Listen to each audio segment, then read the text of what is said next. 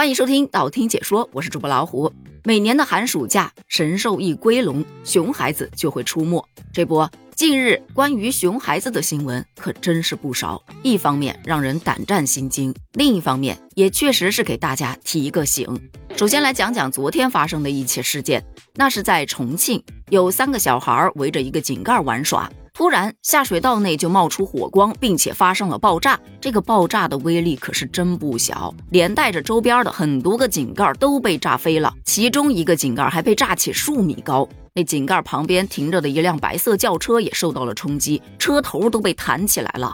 最惊险的是，三个小孩中有一名小孩满脸是血的坐在地上，当即就被周边的人给送到了医院，所幸并无大碍。据调查显示，这群孩子是在放鞭炮。不慎引爆了化粪池，这才导致周边井盖都被炸飞了。很多网友吐槽：这三十年前就知道炸井盖很危险，三十年后居然还有人干。孩子不懂事儿，家长也不懂事儿吗？这不能让爸爸犯过的错，儿子还接着犯吧？年年都有这样的情况，引导教育很重要。在这一片指责声中，有这样的一则讨论：说禁鞭其实是对的，也有人反对，说这跟禁鞭有什么关系？难不成就因为家里头有个小孩，就一辈子不用菜刀做饭了？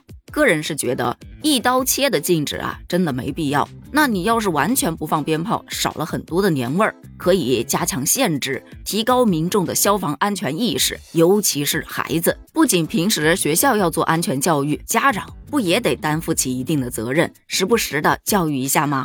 再来看第二个熊孩子，那是前天的一则事件。说在湖南有一小区电梯里头，一名八九岁的孩子看电梯里头那个广告牌有点翘了边，你说你帮忙按下去我可以理解，但他随手就掏出了一把打火机，直接把翘起来的那个广告边给点着了，一瞬间火势蔓延，这孩子站在电梯门口看着火势越来越大，才转身离开。通过后来发布的监控视频可以看到，那电梯间已经被大火吞没了，还好物业管理处的工作人员正好在查看小区监控，立。马前去把火给扑灭了，也幸好灭火及时，没有造成什么大范围的火灾。目前该电梯已经暂停运载，维修师傅还得检修排查是否会出现故障，才能决定什么时候再运行。所以说，这已经不仅仅只是点个火的问题了，这是危害公共安全呐。有人说小孩子嘛不懂事儿，都喜欢玩火，哪个小孩小时候没有玩过火呢？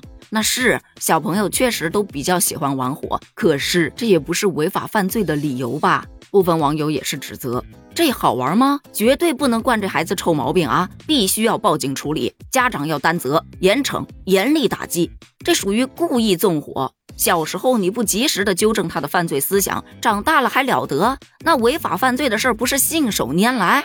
虽说现代的观点是不打孩子，但有的时候啊，你不打一顿，他真的不长记性。家长不教育好自己的孩子，最后闯出什么祸来，担责的还是你自己呀。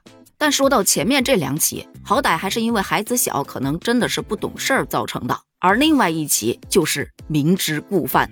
那是一月十八号发生的一件事儿，在一家很平常的小店里。突然走进来了一个小伙子，小伙子戴着帽子，戴着口罩，手上还玩着手机。一进门就说：“给我一包烟。”老板没想那么多，就把烟给他了，然后顺便把钱收了。可收完钱之后，这个小伙子立马亮出自己的身份证，说：“我是未成年人，你把烟卖给我，你违法了。”然后他就提出：“给我一万块钱，这事儿咱们就私了了。”这一下子店主都懵了啊！那你把烟还给我，我把钱退给你，我不卖给你行了吧？可这小伙子表示不行。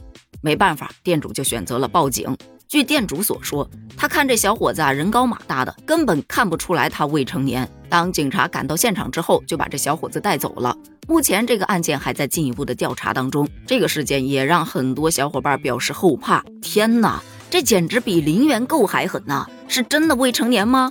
孩子啊，进去之后要学好法律，刑满之后干个职业打假，这条路适合你啊！这摆明了就是故意勒索嘛！坚决不能助长这种歪风邪气。这小孩应该是个惯犯吧？他明知相关规定还故意来买烟，说明其心术不正啊！我倒不觉得他是惯犯，估计是第一次，不然不会一开口就要一万。哪个商家会给呀？如果他只是要颗糖、要包烟，估计人家就给了嘛。对于这个事件，有律师也表示。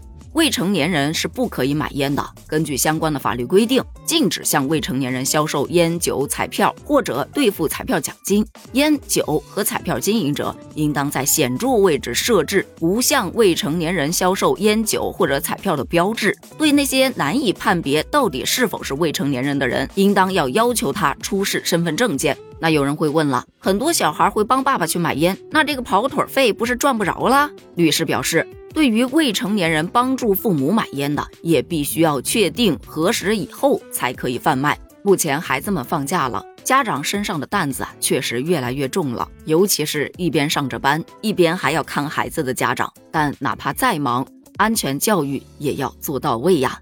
对此你怎么看呢？欢迎在评论区发表你的观点哦，咱们评论区见。拜拜。